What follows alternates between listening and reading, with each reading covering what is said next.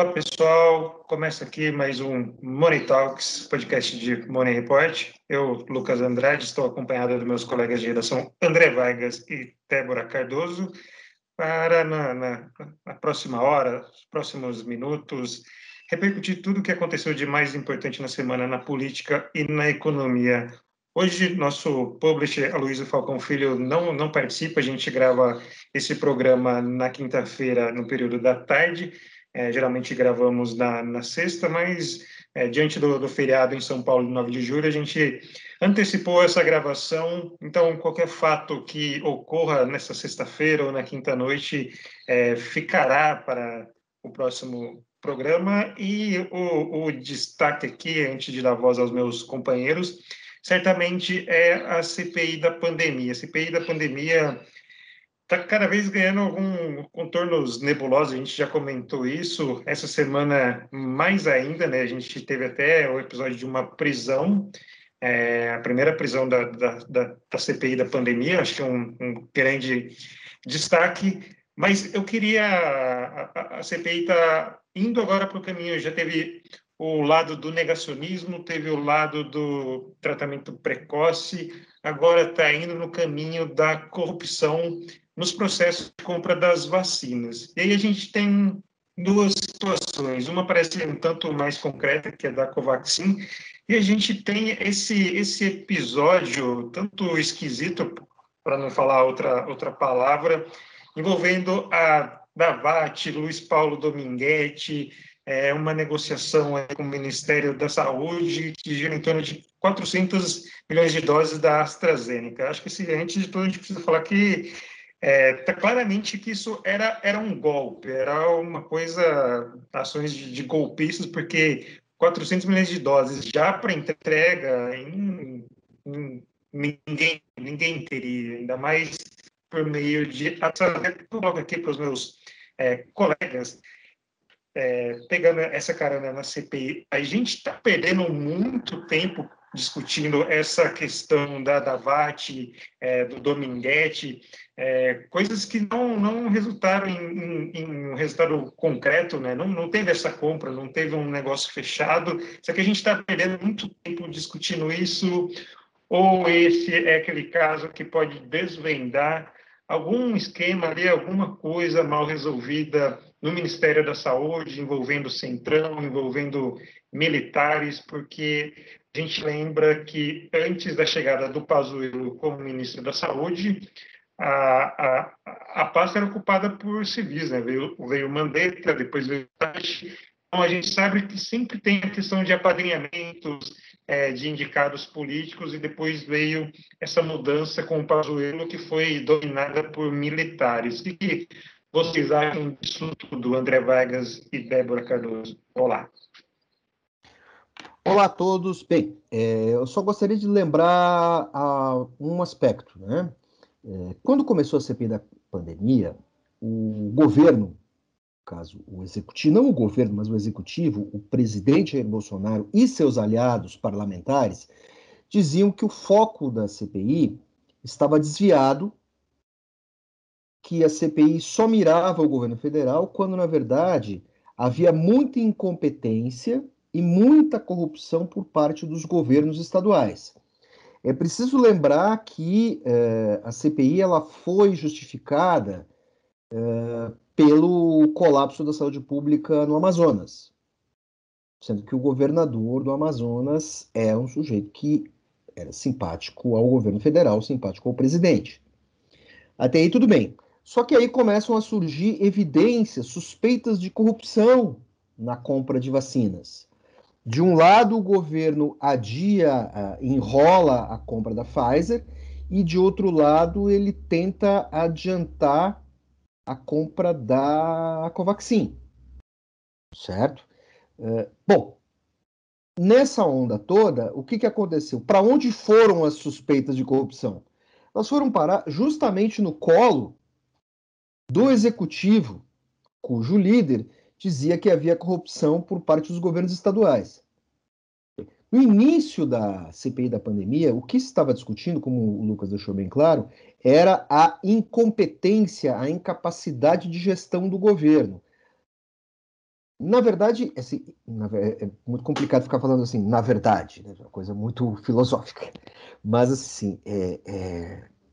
o foco, de fato, ele deve ser na incapacidade do governo lidar com a crise. Não estou dizendo que a eventual corrupção seja secundária, não é nada disso. É que nós temos um problema gigantesco para resolver agora, que de uma maneira ou outra está sendo resolvido com a vacinação, mas poderia ser mais eficiente. E para casos de corrupção, nós tam... o tempo é mais dilatado para investigar isso, certo? Então, como você bem falou, Lucas, você está se perdendo muito tempo. Eu gosto de usar a palavra energia. Está perdendo muita energia nisso. Agora, de fato, o governo falou, falou que havia corrupção, e de fato, se há corrupção, até o momento, né, a maior corrupção há por parte, do, por parte do governo, ou melhor, por parte de elementos do governo envolvidos em tentativa de corrupção. Agora, essa história toda é muito mal contada, ela é muito sem pé sem cabeça, ela é muito estranha. Um cabo PM de Alfenas acusando o outro sujeito, é, é tudo muito estranho. O que, na verdade, me parece, me parece, e apenas me parece, assim, é uma tentativa de lado a lado de um bando de picaretas tentando aplicar, um tentando aplicar golpe no outro para levar alguma vantagem. Felizmente, nada disso se realizou, certo? Uh, o uso eventual de uma offshore para evitar pagar mais imposto, isso está na regra, porque o imposto a ser pago era o imposto da Índia, não o imposto no Brasil. Então, vamos que vamos. Agora, que de fato é estranho essa offshore não aparecer, a, a Madison, né? ela não apareceu no início do contrato e depois aparecer, tudo é muito nebuloso, tudo é muito mal feito. Se a gente acha que as coisas são mal feitas no Brasil, Deus, Deus me livre alguém me achar preconceituoso, certo? Mas vamos lá. Se as coisas são mal feitas e atabalhoadas no Brasil, as coisas também são mal feitas e atabalhoadas na Índia. Eh, os países do BRICS, eles não são, uh, não são tão sofisticados. Nós vemos as trapalhadas brasileiras, as trapalhadas sul-africanas, russas e, e, indianas. Eu acho que eu acho que é por aí. Eu acho que não, não se trata de mal entendido. Eu acho que teve muito do se colar colou. É mais ou menos por aí. É, e eu acho que a CPI se enredou nisso porque você estava falando do, da voz de prisão dada ao Roberto Dias, Roberto Ferreira Dias. É, ele se defendeu o tempo todo e não foi, pelo menos naquele momento, não me pareceu que foi apresentada nenhuma prova consistente de que ele estaria mentindo, porque ele negou todos os fatos. Me pareceu que o Omar Aziz, de fato, ficou muito irritado com tudo que estava acontecendo. E aí o, o, o, o Dias me pareceu que não estava muito bem defendido pela sua representante, e ele tomou a voz de prisão no meio da CPI. Eu não lembro de nenhuma CPI que prendeu alguém ao vivo e a cores. É, mas, assim, imediatamente é, ficou claro que, assim, beleza, você foi preso. E aí? Assina um termo circunstanciado, paga-se uma fiança que foi de R$ 1.100, e antes da meia-noite o cara já estava em casa. Não sei se ele vai ser processado ou não depois, não sabemos. Mas, assim, me pareceu também muita pirotecnia por parte da CPI. Eu acho que está faltando consistência. André, antes de, de passar a palavra para a Débora, eu queria focar nesse depoimento do Roberto Dias, que foi é, diretor de logística do Ministério da Saúde, né? agora ex-diretor. É, um, um, ponto interessante nessa história que a gente é, você falou perda imensa de, de, energia, mas tem um fato aí que ele recebeu para conversar. É um sujeito que abordou ele num, que ele disse num, num, num shopping, eventual num shopping em Brasília. Olha, olha a situação do Brasil. A Pfizer mandou dezenas de e-mails solenemente ignorados, Coronavac foi tratada com descaso, e aí aparece um sujeito propondo 400 milhões de doses de uma vacina, que o, o governo brasileiro já tem outras tratativas, num chope casual num, num shopping. É, e, e, um shopping bastante indigesto que acabou nessa, nessa prisão, né? É, eu também achei uma, uma prisão exagerada, mas parece que é aquele tipo de prisão para mandar algum tipo de, de recado. Eu acho que tanto o presidente da CPI, o Aziz, o relator Renan Calheiros, queriam tirar alguma informação do Roberto Dias. É, eu, eu acho que ele tentou ser ensaboado ali, não quis complicar ninguém, tanto centrão, tanto militar. Ele foi empurrando tudo nas costas do Elcio Franco, que era o secretário executivo, né, o número dois do Pazuello. Então, assim, ele não quis se comprometer mas parece que a CPI sabe de mais coisas que a gente, né? Obviamente. Então, eu acho que tanto Aziz como o Renan Calheiros já mostravam algum, algum, alguma jogadinha ali entre os dois. A gente até chegou a comentar no nosso grupo de, de WhatsApp que algum tipo de arapuca estava sendo, estava sendo armado ali e parece que o Roberto Dias caiu de gaiato e, e, e abriu um, um, um, grande, um grande racha aí nessa, nessa situação toda que a gente não sabe onde vai parar, não é mesmo, Débora? A gente não pode esquecer que existe ainda a... Estamos todos esperando o depoimento do, do, do Barros, porém existe um detalhe, existe uma pessoa dentro do Senado que aparentemente está na mira da, da, da CPI ali, meio, não, não está muito bem explanado isso, mas é alguém ligado ao governo, ligado ao, ligado ao Barros, ligado ao Centrão, que é o Davi Alcolumbre, que pode ser citado em algum, em algum depoimento, não sabemos de quem. Isso já foi aí jogado aí pela imprensa e não, não se tem exatamente muita, muita coisa sobre o assunto, mas isso pode estar gerando aí alguma, como se diz? Algum, alguma tensão dentro da casa. Eu acho que talvez essa prisão, de fato, eu concordo com o Lucas, foi algum recado para alguém, talvez para o próprio Barros, de que é bom ele dizer a verdade, ou talvez os aliados dele que, ou a, os aliados do governo, a gente não sabe. Porque se todo mundo ali, todo mundo ali é parlamentar, é político há muito tempo, todo mundo se conhece há muito tempo, todo mundo fez parte do governo de todo mundo ali. A gente não pode esquecer isso. Quando a gente colocou no boletim que e o Aziz, inclusive, joga isso. Esse cara, o, o Ferreira Dias, esse, esse diretor do Delog, ele era ligado a muita gente. Muitos, ele passou por muitos governos. Ele veio ali indicado da galera do Paraná, ali, da família do Ricardo Barros. Ele veio ligado à galera do Centrão, ligado à galera do Progressismo. Ele veio ligado a muita gente. Como é que essa pessoa, ligada a tanta gente, era tão ingênuo que não, estava só fazendo o meu trabalho, estava só fazendo o meu trabalho. Não, não, em Brasília, ali naquela na cúpula ali do, do, do, do ali, ali no poder, esses cargos de confiança, esses cargos estratégicos, ainda mais por indicação política, todo mundo sabe de muita coisa. Ali, ali mesmo na CPI, a galera que está perguntando, a gente também não sabe o que eles sabem, que eles evitam perguntar também. Existe toda essa, essa narrativa ali por trás que é o que se pergunta e o que se evita perguntar para não comprometer quem está ali também na questão, porque nós não sabemos quem é ligado a quem naqueles governos. Então, existem pessoas que vão entrar na mira, gente. Não sabemos se a CPI está querendo tirar quem tentou entrar no, na saúde, no caso ali na. Porque a Simone Tebet, ela fala o seguinte: o que eu estou vendo é uma briga entre pessoas de um grupo político que ocupavam uma pasta, que é a saúde, e pessoas que queriam ocupar aquela pasta, que era ali aquele grupinho ali do, do. É essa, essa é observação que ela faz.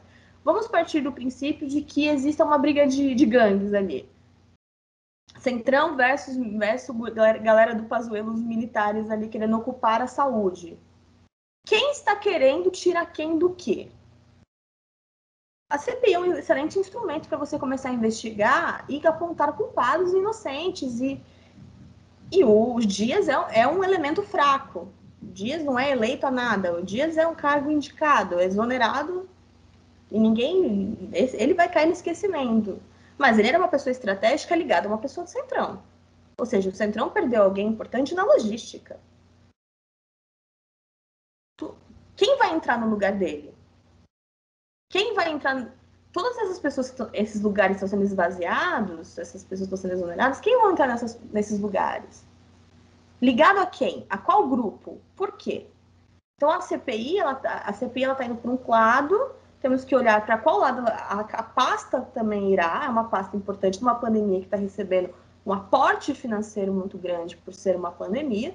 Temos parlamentares na mira, temos aí uma, umas tretas aí junto, tivemos uma prisão numa CPI, a gente teve muito problema na CPI, e é uma CPI que está explanando também, ao mesmo tempo, a classe política, colocando que existe corrupção numa pasta que até então começou a ser ocupada por um grupo político que não era o deles.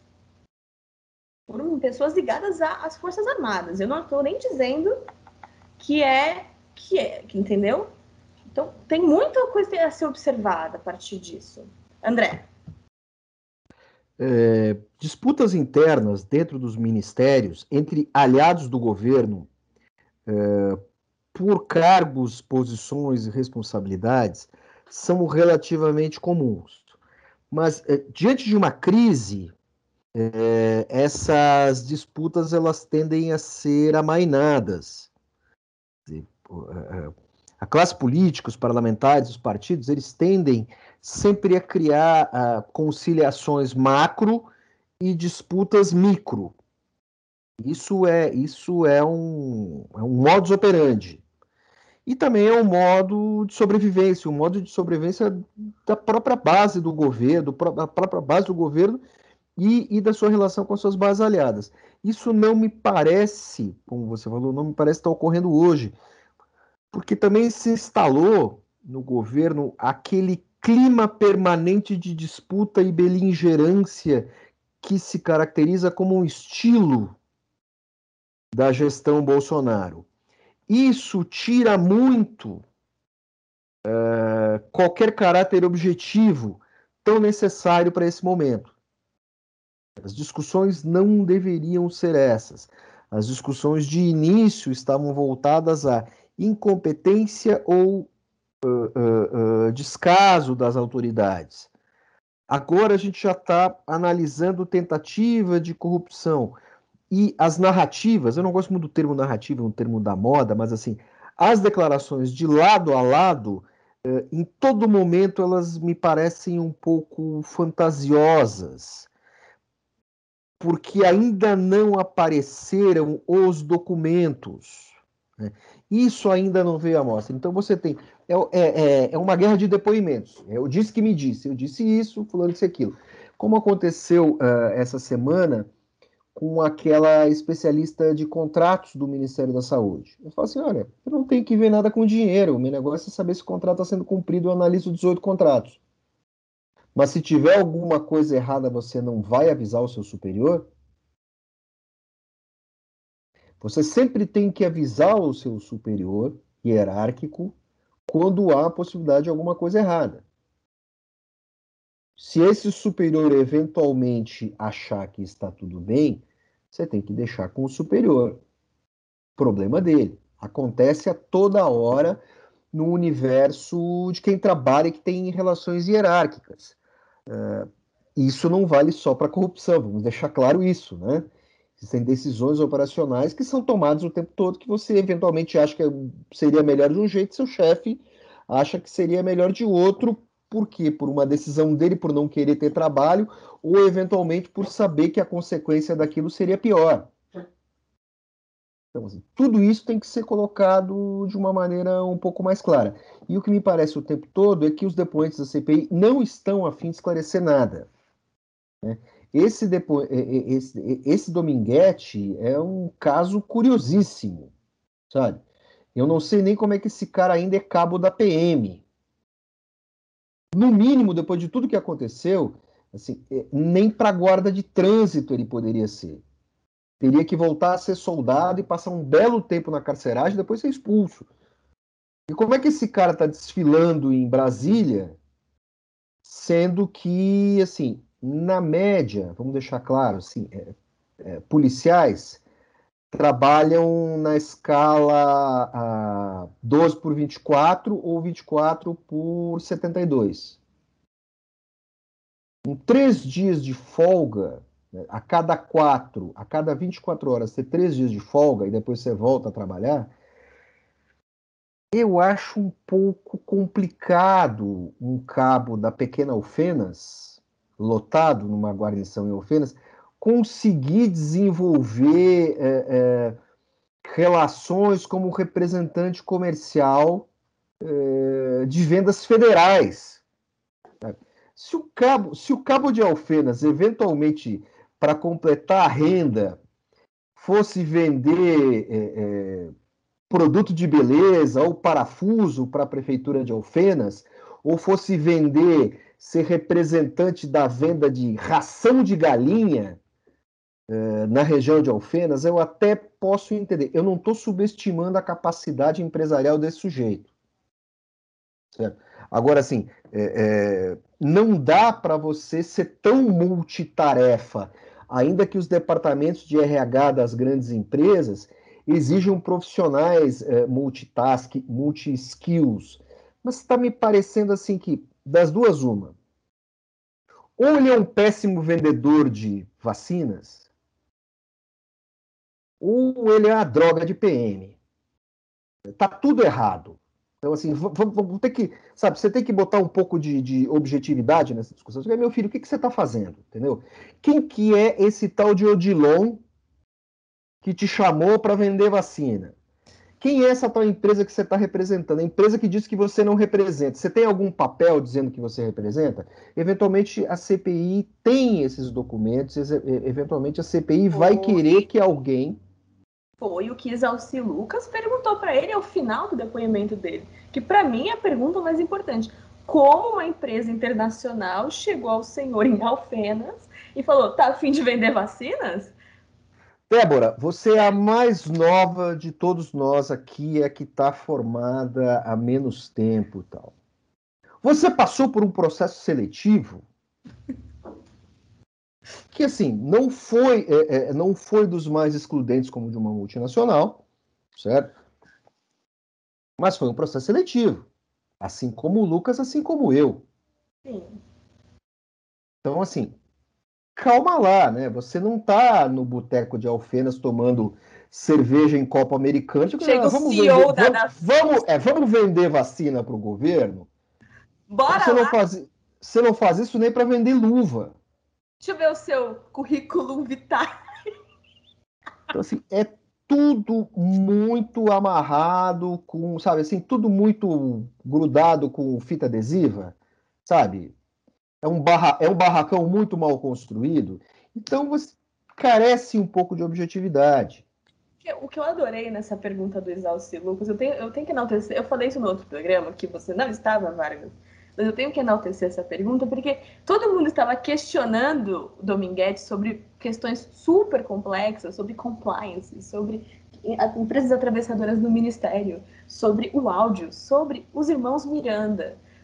Ao final, a única pergunta que eu estava me fazendo e que o Exalci Lucas parece que leu a minha mente foi como este, este homem, este policial militar que estava em Alfenas, Gente, Alfenas é, é muito longe de Brasília. É, eu conheço, eu, eu, conheço policiais militares do mais alto nível. Eu cobri Palácio dos Bandeirantes. Assim, é gente muito culta, gente muito instruída, mas não dá para você ser PM e vender vacina. Eu conheço gente, eu tenho um primo que trabalha numa multinacional da área de saúde e a minha mulher trabalhou na trabalhou com equipamento médico durante muitos anos. Eh, antes de ser administradora de empresas. Inclusive, ela trabalhou com a venda de respiradores. Certo? Não vamos Essa... falar de respiradores, senão vou ter que falar do senador Girão aqui. Aí o que, que acontece? A, a, a minha esposa, ela passou por treinamentos e treinamentos dentro da Anvisa. A Anvisa treina esses caras. A Anvisa treina os vendedores. Então é muito louco esse cara. Tudo isso é muito como você costuma dizer, Débora, é muito suco de Brasil. É muito suco de Brasil. É, é nossa, é, é um, Mas é, eu é um vou... sucão, assim. Eu vou, eu vou entrar de novo a minha pergunta inaugural, se realmente a gente não está perdendo muito tempo com uma história sem pé nem cabeça E aí, onde a, aquela velha questão é, da corrupção, no caso da Covaxin, se houve facilitação, se houve superfaturamento, se o preço foi alterado ali, se houve alguma mudança no, no documento, é, se o, o, o, governo resolveu priorizar vacinas de, com atravessadores e não com laboratórios, é, tratando diretamente, se tudo isso que a gente está falando aqui é, não tem é uma história muito sem nexo, sem pé nem cabeça, assim, não, faz o menor sentido, e aí a gente é, deixa de focar nesse, nesse lado da Covaxin, da Cancino, que foi um, um, um contrato que estava sendo negociado e foi cancelado, porque parecia que tinha um enrosco na linha, e aí a gente traz o episódio de um comentário do Omar Aziz em relação a, a integrantes das Forças Armadas que estariam ligados a casos de corrupção. Isso seria uma vergonha para as Forças Armadas. E a gente teve a nota do Ministério da Defesa, assinada pelos comandantes do Exército, Aeronáutica e Marinha. É, tudo, tudo isso, né? Parece que é uma coisa que a gente está um terreno muito, muito pantanoso que a gente está chegando e tem gente que não quer esclarecer. O que, que você acha, André? Eu acho que tudo isso, assim, o, o, você falou muito. Eu falei de gastar energia, você voltou a reforçar isso, você tem razão, acho que a gente, é, a gente esticou muito esse comentário, mas o brasileiro é mestre em tergiversar. E eu acho que essa tergiversação, essa nota do, do Ministério da Defesa, é mais uma manifestação de tergiversação, é, fruto do que eu chamo de corporativismo patológico que afeta, que afeta algumas entidades brasileiras, principalmente da área militar. Não é só Exército Marinha Aeronáutica, não. Qualquer PM, qualquer Polícia Civil, é, é, Judiciário, assim, você fala mal de um deles ou você critica eventualmente algum deles e aí já vem nota de repúdio. É, alguns, alguns anos, alguns anos eu escrevi uma matéria intitulada Larápios de Farda não era nenhuma matéria exclusiva nem nada. Eu apenas enumerava no momento em que Bolsonaro, o candidato, dizia que militares eram mais honestos que os outros, eu enumerava ao longo da história casos de corrupção envolvendo militares. Né? Isso começava lá na compra das fragatas da Marinha nos anos, no final dos anos 70, meados dos anos 70, no governo militar, e ia até a, a condenação do almirante Otto e outros casos, assim, envolvendo inclusive aquela coisa de tenente do CPUR que vai para o Paraguai e volta com carga de munição. E, e assim, e obras, superfaturamento em rodovias que estavam sendo uh, construídas por batalhões de engenharia do Exército. Todos esses casos eram comprovados. Todos os casos, inclusive o caso das fragatas, porque havia documentos do Ministério Público Britânico alertando a ditadura brasileira eu fui alvo, eu fui alvo de ataques e mais ataques. Olha, os militares, como qualquer, como qualquer segmento da sociedade, tem muito mais gente honesta do que desonesta. a quantidade de militares que tem acesso ao cofre, que tem acesso à gestão de contratos, é muito reduzida. Mesmo assim, eventualmente, você encontra algum caso de corrupção, como acontece em toda a sociedade você eventualmente acusar ou ter suspeitas sobre um militar é algo perfeitamente normal. Uh, uh, uh, meu ex-patrão matou, meu ex-patrão, Pimenta Neves, matou a namorada. Meu ex-chefe, não era patrão, meu ex-chefe matou a namorada. Nem por isso os jornalistas, ninguém, nem por isso saiu se dizendo que todos os jornalistas Uh, são velhos babões por jovens repórteres e depois as assassinam. Ninguém disse isso. Ninguém está dizendo que os militares são corruptos. As pessoas estão dizendo que, eventualmente, há militares envolvidos em corrupção numa gestão de saúde complicada, dirigida por um militar de carreira, que ainda está nativa, que chamou né, esse coronel Blanco, é um militar da reserva. Ou, por acaso, uh, uh, tanto o Pazuello quanto qualquer militar são pessoas ilibadas, anjos dos céus, não tomam nem multa de trânsito no rodízio. Não é nada disso. As coisas têm que ser investigadas. Se o cara tiver envolvido em corrupção, a, a própria hierarquia e a legislação militar tem como se livrar do cara. Então, assim, existe escopo legal para isso. É, é, essa, essa, essa manifestação patológica de corporativismo é, do Ministério é mais um. É, é, mais cortina de fumaça. Você tocou nesse ponto do corporativismo, assim, acho que não, não tem como eximir... Corporativismo patológico. Então, assim, não, não tem como eximir tanto Pazuello como o Elcio Franco, que são os dois é, diretamente ligados, compra da vacina, essa situação, conduta desastrosa da pandemia e tudo mais, mas parece também uma forma de proteger o ministro da Defesa, o Walter Braga Neto, que por acaso era o ministro da Casa Civil no começo dessa crise toda. Então, assim, ele, ele é, esse gabinete de crise que nunca houve, né, nunca houve propriamente dito, é, o, o, o Braga Neto que comandava. Ele que chegou a comandar depois da demissão do, do Mandetta, daquela passagem rápida do, do, do. Então, assim, parece aquela, aquela questão, né, aquela nota, então, de intimidação, mas também para marcar um terreno ali. Opa, aqui vocês podem ir até que o limite, talvez o limite seja o Elcio Franco, um pouco mais o Pazuello, mas se vocês chegarem um pouco mais ali no, no, no Braga Neto, a coisa pode mudar de tom. Eu vejo mais nesse sentido de é, limitar isso tudo é, isso, vamos, vamos lá, é um momento que tem desgastado profundamente a gestão do presidente Bolsonaro. Né? A gente está vendo aí nas pesquisas, últimas pesquisas totalmente desfavoráveis ao governo, a avaliação pessoal do presidente e a, é, é, a pretensão dele de ser reeleito. Então, assim, quanto mais esse, esse assunto se prolongar, quanto mais tudo isso se arrastar, mais personagens vão aparecendo e tudo mais, pior é a situação para o governo Bolsonaro e para é, avaliação pessoal do presidente. O que, que vocês acham?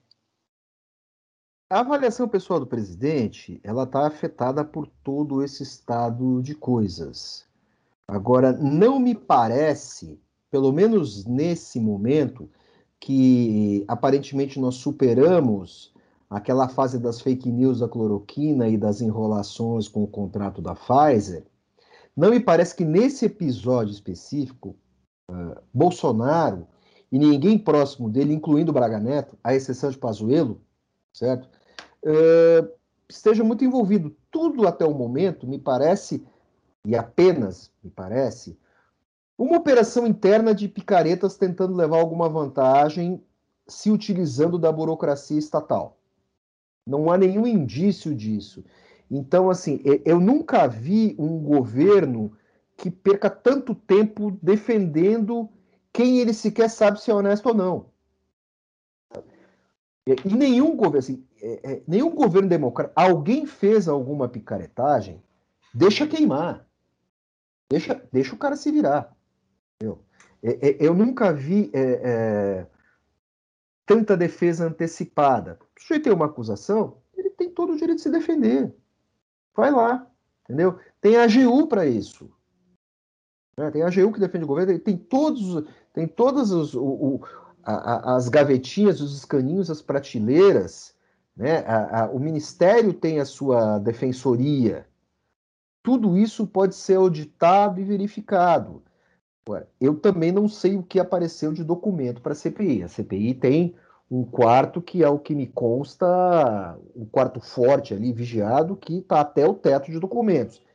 Temos que ver esses documentos. Eu não sei qual é a estratégia dos senadores da CPI até o momento. O principal é o seguinte: Bolsonaro está muito quieto essa semana. Provavelmente ele vai se manifestar uh, no final de semana, como tem sido do feitio dele, é, em algum momento, alguma efeméride política vai se, né? E vai para a galera, vai atacar alguém, vai se defender, vai defender as qualidades do seu governo. Até porque, assim, qualquer movimento eventual que ele faça durante a semana acaba obscurecido pela CPI. Então, me parece que ele está preferindo se manifestar aos finais de semana para contribuir para essa guerra de narrativas dele, né? sendo se a narrativa dele vai citar a CPI ou não. Mas o principal, assim, me parece que ele não quer concorrência.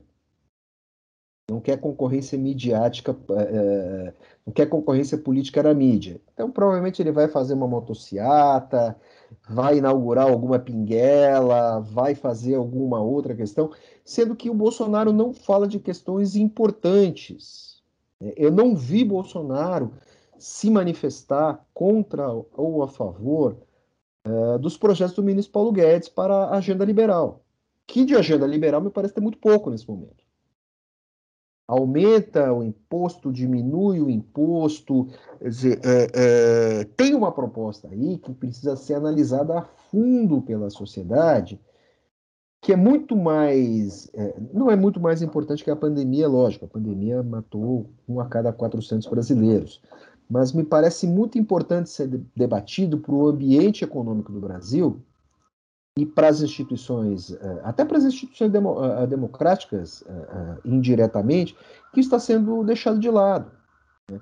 A questão ESG está sendo debatida lá fora, aqui no Brasil é ignorada. Você teve, tivemos um ministro do meio ambiente que foi é, defenestrado porque estava sendo investigado, interferiu em investigações da Polícia Federal em questões ambientais com relação ao desmatamento até parece que eventualmente se derrubou árvore na Amazônia para deixar a árvore no chão. Você não derruba a árvore com madeira de lei para fazer lenha ou, ou, carvão vegetal.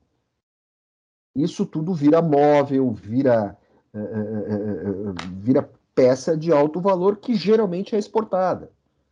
Então, assim, ninguém está falando disso. Ainda que se fale da CPI, que é um problema muito maior claro.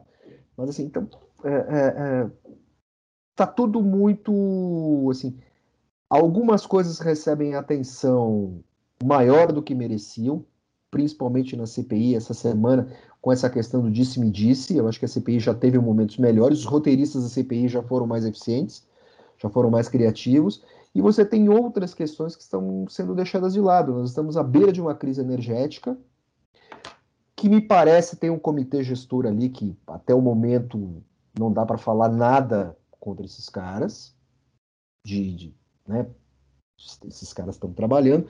Você tem as questões do governo, você tem as questões dos projetos de reforma, que são muito mais importantes, e ninguém está falando disso. Ninguém está falando que você vai subir imposto, vai descer imposto. Agora nós tivemos a, a extensão do auxílio emergencial, vai até outubro. Se o governo tivesse trabalhado a compra de vacinas com mais eficiência, uh, provavelmente a gente estaria falando de extensão de auxílio emergencial até agosto. Eu acho que assim, se o Brasil tivesse sido muito eficiente na sua vacinação, nós ainda não teríamos terminado. a gente estava falando até agosto, talvez até, até o final desse mês. A gente teve uma campanha de vacinação, apesar de termos uma capacidade instalada muito grande, e, e, uma capacidade de atendimento da população muito grande. Foi uma campanha muito atrapalhada, muito aos solavancos. Nós já poderíamos ter quase 70% da população vacinada. E aí já poderíamos terminar o auxílio emergencial, que não afetaria as contas públicas, que colocaria a economia funcionando de novo. É, sobre o, o, a pauta aí que o Bolsonaro pode abordar, ele voltou a falar aí das eleições, né, na Havaí, e só que dessa vez ele mudou um pouquinho. Se agora, se antes ele falava que não aceitaria o resultado, agora ele fala que se as eleições não forem limpas, não vai ter eleição. O que ele quer dizer é, se o voto não tiver voto impresso, não vai ter eleição. O que me chama a atenção é que um tempo atrás, aí há pouco tempo mesmo, nós até noticiamos aqui em Money Report, que acho que foram 11 partidos, eu, me corrijam aí se eu estiver errado aqui na, no nosso, nosso colegiado, Money Report,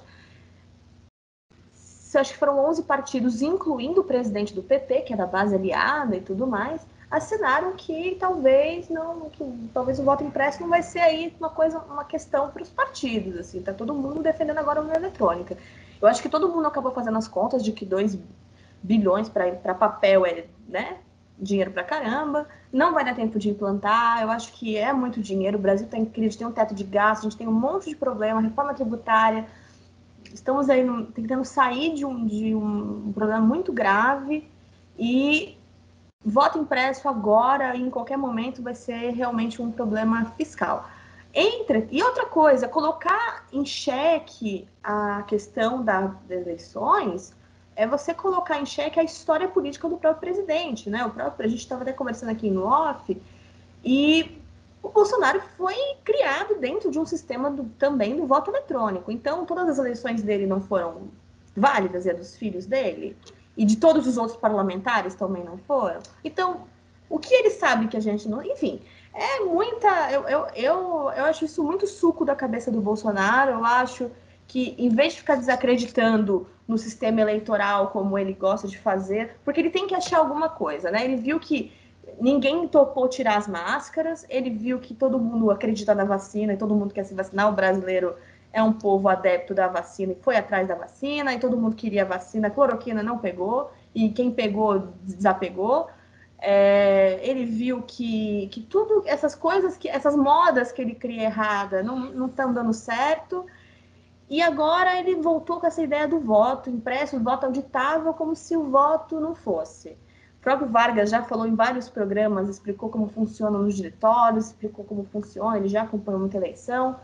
E se vocês quiserem aí, visitem os programas anteriores e tal. Então, não, não tem muito muito aí o que, o que se apegar nesse discurso novo do voto de que não vai ter eleição particularmente, eu acho um discurso muito problemático quando a gente fala de um Estado democrático de direito, de um presidente do país que está com a popularidade em baixa. Não aceitar o resultado de uma eleição é um problema. Dizer que não vai ter uma eleição é um problema muito grande, é um problema imenso, é um, é um discurso assim quase que eu não vou, não vou entrar no mérito agora. Se o Vargas quiser falar o que eu estou pensando, ele pode dizer o que eu estou pensando mas é um discurso digno de você, da sociedade inteira olhar e falar: olha, presidente, tudo tem um limite. Vai ter eleição em 2022, sim. Se o, se o senhor está com a popularidade embaixo, o senhor que trabalhe para recuperá-la. E boa sorte. Se o senhor é. não está gostando da sua imagem, está se, se está derretendo, então o senhor trabalhe para recuperá-la. Porque o que é a política? Se o senhor se propõe a ser um, um, um chefe do executivo para, para as massas, porque eu falei isso, no, acho que há dois programas atrás. O Bolsonaro ele é um presidente que ele tem cabeça de deputado, então ele, ele fala só com a sua base. E ele está descobrindo agora que a base dele não é muito mais do que aquilo que está ainda com ele.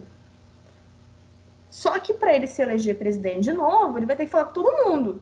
Só que todo mundo, né, vai ter que falar com muita gente, porque ele tem que se eleger com mais daí, com, mais de 50% dos votos. Então é muito difícil. É. é... Peraí. E aí é isso aí, Vargas. A, a, grande questão é o seguinte: Bolsonaro é um sujeito que vive de. É, assim, todo político tem um grande faro. Todo político tem grande senso de oportunidade e, e todo bom político e não estou dizendo que Bolsonaro não é, ele é um bom político, você pode criticar ele do jeito que é, mas ninguém vira presidente sem ser um bom, sem ser eficiente politicamente, e Bolsonaro é eficiente politicamente. É, Bolsonaro tem um faro para encontrar oportunidades e para trabalhar essas oportunidades. Nesse momento que ele está muito desfavorecido, porque em nenhum momento uh, do seu mandato ele fez um discurso conciliatório, ele não, ele não presidiu o Brasil, né? ele governa o Brasil sustentado uh, pela sua popularidade minguante, pela sua base aliada.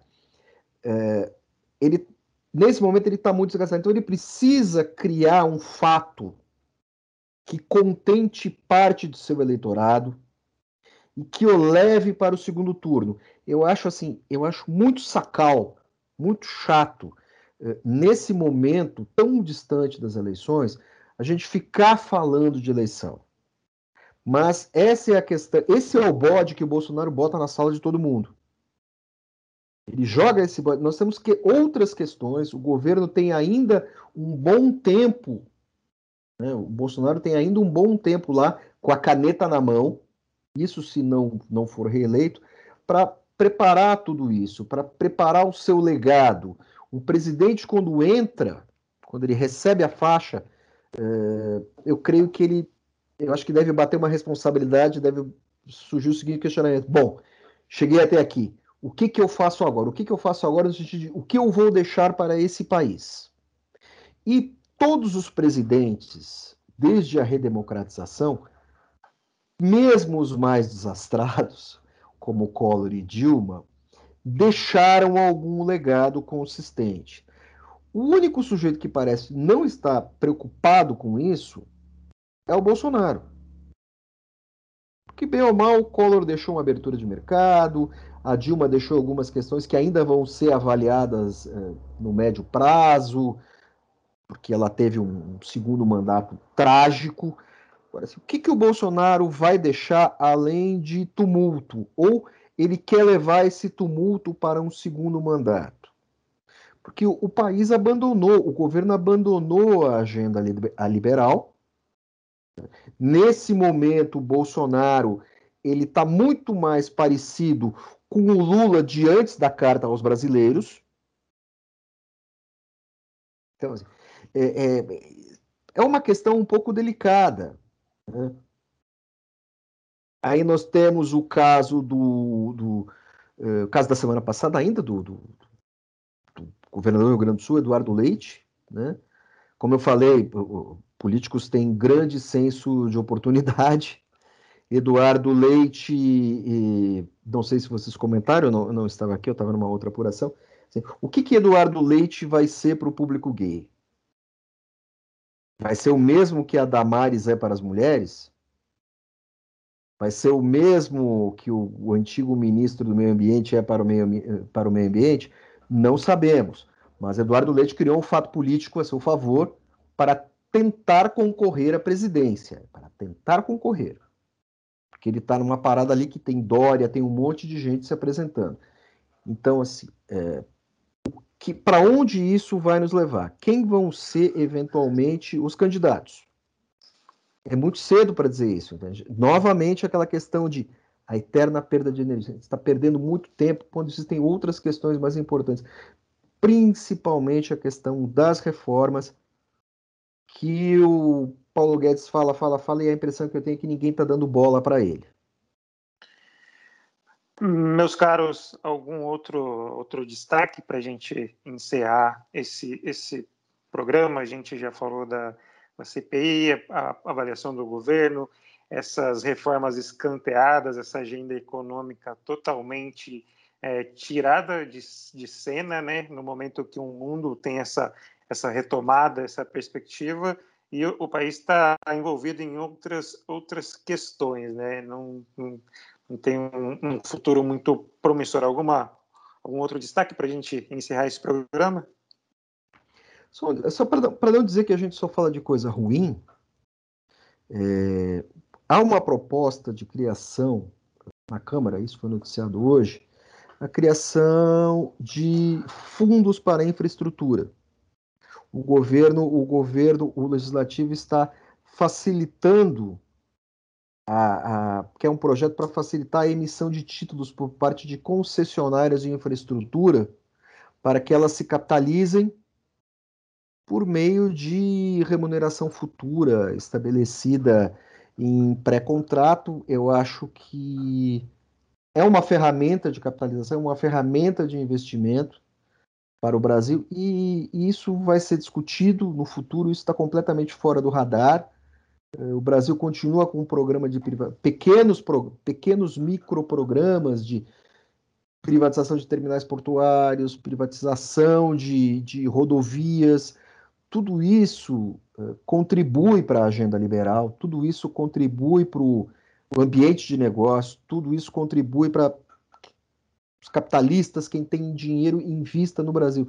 Só que isso tudo está sendo deixado de lado, tudo isso não está sendo devidamente analisado e eu acho que era, eh, seria preciso jogar atenção sobre isso, saber se isso está sendo levado a efeito com competitividade, com competência. É, em suma, as questões, as questões de negócio, as questões econômicas, que são as coisas que vão tirar as pessoas uh, da miséria, da penúria, do auxílio emergencial, não estão sendo levadas tão a sério. Bom, pessoal, agradeço a atenção de todo mundo que nos ouviu até aqui, agradeço ao André, a Débora e me despeço aqui. É, obrigado pela atenção, até a próxima. Pessoal, até semana que vem. Tchau, tchau, ouvintes, até semana que vem.